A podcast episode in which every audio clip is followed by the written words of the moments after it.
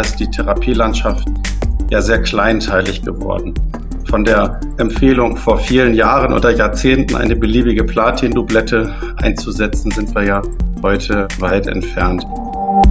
Expertendialoge. Experten im Gespräch zu aktuellen Themen in der Onkologie und darüber hinaus. Von Ärzten für Ärzte. Unterstützt von Roche. Aufgrund einer ganz großen Forschungsarbeit gibt es eine ganze Reihe neuer Behandlungsansätze und eine Vielzahl von Neuzulassungen beim Lungenkarzinom. Das bedingt eine Datenflut. Außerdem werden die Therapien kleinteiliger, bestimmte Biomarker und individuelle Patientenparameter lassen uns zu bestimmten Therapien kommen. Alles das führt dazu, dass die Therapielandschaft komplex wird oder komplex geworden ist beim Lungenkarzinom. In unserem heutigen Expertendialog, liebe Kolleginnen und Kollegen, wollen wir deshalb das Thema Datendschungel beim Lungenkarzinom erörtern. Und ich darf Ihnen Herrn Dr. Enoch, Facharzt für Hämatologie und internistische Onkologie im Onkologisch-Hämatologischen Zentrum Wendland dazu vorstellen, mit dem ich heute diskutieren möchte. Ich selber bin Wolfgang Schütte aus Halle an der Saale, Chefarzt einer Klinik für Pneumologie und Hämatologie und Onkologie. Herr Dr. Enoch, wir haben beim Lungenkrebs ganz viele verschiedene Aspekte. Es ist eine heterogene Krankheit. Die Fortschritte gerade beim nicht kleinzelligen Lungenkarzinom in den letzten Jahren waren ganz rasant. Welche Kriterien für eine Therapieentscheidung sind für Sie da wesentlich? Zunächst mal wesentlich für die Therapieentscheidung sind ja beim Lungenkarzinom heutzutage im Stadium 4, über das wir hier mehrheitlich sprechen werden, die histologischen und molekularpathologischen Eigenschaften des Tumors. Und da ist die Therapielandschaft ja sehr kleinteilig geworden von der Empfehlung vor vielen Jahren oder Jahrzehnten eine beliebige Platin-Dublette einzusetzen, sind wir ja heute weit entfernt. Grundsätzlich muss man zunächst mal den geeigneten Therapieansatz aufgrund der Histologie und Molekularpathologie finden. Weitere Entscheidungskriterien sind aber heutzutage auch patientenseitige Faktoren, Viele unserer Lungenkarzinom-Patienten sind ältere Patienten, sind multimorbide Patienten, sind Patienten, die in ganz unterschiedlichen sozialen Situationen leben können. Sie können alleinstehend sein, sie können aber auch in ganz engen, supportiven, familiären, sozialen Netzwerken eingebunden sein. All das sind Faktoren, die bei der Therapieauswahl zu berücksichtigen sind. Was Sie geschildert haben, ist ja beim Lungenkrebs eigentlich exemplarisch genauso diese Situation. Jetzt ist die Frage, welche Instrumente sehen Sie, um hier immer auf dem neuesten Stand zu bleiben? Ist das überhaupt zu schaffen? Wie kann man den Überblick über diese ganze Studienlandschaft behalten? Gerade das Jahr 2020 hat uns neue Dinge beigebracht. Zum einen natürlich Studien, die gekommen sind, aber zum anderen auch die Art der Wissensvermittlung. Der klassische Krebskongress, der jährlich stattfindet, konnte ja dieses Jahr durch die Covid-Pandemie nicht ganz wie geplant stattfinden, sondern ist in virtualisierte Formate übergegangen, was die Weiterbildung zumindest ermöglicht hat, wenn auch nicht in perfekter Art und Weise. Und wir haben viele auch kleinere Fortbildungsveranstaltungen oder Nachleseveranstaltungen nach den großen Kongressen dieses Jahr in virtuellen Formaten vollständig abhalten müssen, was immerhin dazu geführt hat, dass man das aufrechterhalten kann und so zumindest an die aktuellen Daten kommt. Das alleine hilft einem im Alltag bedingt weiter.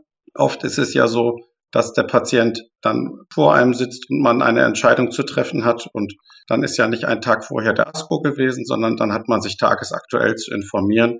Und da gibt es einiges, wo man nachschlagen kann, wenn man sich dann in dem Moment vielleicht nicht so ganz sicher ist. Wir haben eine ganz hervorragende Leitlinie in den Onkopedia-Leitlinien, die relativ zügig immer wieder aktualisiert wird mit den neuesten Ergebnissen um nur einen Punkt zu nennen. Die Leitlinien sind natürlich ein spannendes Thema. Die S3-Leitlinie ist ja schon wieder von 2018 beim Lungenkrebs etwas veraltet. Wir hoffen, dass 2021 die überarbeitete Leitlinie kommt. Aber trotzdem nochmal meine Frage. Sind die Leitlinien die wichtigste Hilfe Oder sind die nicht eben relativ schnell veraltet und sind die individuellen Patientenaspekte nicht so kleinteilig, wie es im Eingangstext von mir gesagt wurde, dass man doch immer wieder individuelle Entscheidungen treffen muss. Sicher muss man auch individuelle Entscheidungen treffen. Letzten Endes gibt es ja für viele histologisch definierte Tumorentitäten und äh, molekularpathologisch definierte Entitäten, die, ich sag mal, die passende, die passende Therapie durch eine der aktuellen Studien ähm, begründet. Schwierig wird es immer dann, wenn man seltene Entitäten vor sich hat, seltene EGFR-Mutationen oder seltene Aberrationen, die ALK-Translokation betreffend. Das sehe ich dann schon schwieriger, aktuell Literatur nachzusehen. Für das Allermeiste findet sich auch heute noch in der Leitlinie schon die passende Entscheidungshilfe. Höre ich gerne als jemand, der die neue Leitlinie überarbeitet, dass sie dann doch wahrscheinlich benutzt werden wird. Aber trotzdem nochmal zu diesen, was Sie sagten, dass es ja viele Substanzen gibt oder viele Marker gibt, die sehr wenige Patienten betreffen. Da wird ja oft gesagt, die sollten in deutschlandweite Studien eingebracht werden, weil es nur so wenige Patienten gibt. Ist das in der alltäglichen Praxis eine mögliche Realität oder ist das eigentlich kaum zu schaffen, kaum möglich wegen Entfernungsproblemen und anderen? In den aktuellen Strukturen, so wie wir sie haben, ist es nur theoretisch möglich. Man kann Patienten, die seltene, seltene molekulare Targets bieten, in der, in der, in der breiten Versorgung natürlich schwierig im Rahmen von Studien behandeln, wenn man nicht gerade selbst an dieser Studie teilnimmt. Und nicht jeder Patient ist beliebig an ein universitäres Zentrum anbindbar, alleine schon aus räumlichen Gründen. Das zum einen. Auf der anderen Seite ist aber die molekulare Diagnostik breit verfügbar und ist auch in jeder Art von Versorgungssituation verfügbar, sodass sich diese Frage weiterhin stellen wird. Die perfekte Struktur gibt es dafür aktuell noch nicht. Dem kann ich nur zustimmen. Ich halte es immer für ziemlich schwierig, gerade wenn man auch weiß, wie detailliert Studien werden, dass man da eine irre Zeit einbauen muss, ist es kaum möglich, die Patienten weit entfernt einzubringen. Herr Enoch, wir haben 2020. Es ist ja geprägt durch Corona und damit durch eine völlig andere Weiterbildungsstruktur. Sie haben das eingangs schon gesagt, dass ganz viele Kongresse online virtuell stattfinden, nicht mehr mit Face-to-Face-Kontakt. Wie, wie schätzen Sie das ein? Ist das die Weiterbildungsform der Zukunft oder führt das zu anderen Strukturen? Wie ist dazu Ihre Meinung? Wir werden eine, eine Veränderung der, dieser Weiterbildungsstrukturen, denke ich, dauerhaft sehen. Es wird irgendwo in der Mitte landen. Der Kontakt face-to-face, real life sozusagen, im richtigen Leben ist nicht zu ersetzen. Und die großen Fachkongresse und Fortbildungsveranstaltungen, die auch viel interpersonellen Kontakt zwischen Kollegen einfach ermöglichen, sind, ähm, sind nicht zu ersetzen. Für viele kleinere Formate habe ich das virtuelle Format sehr zu schätzen gelernt.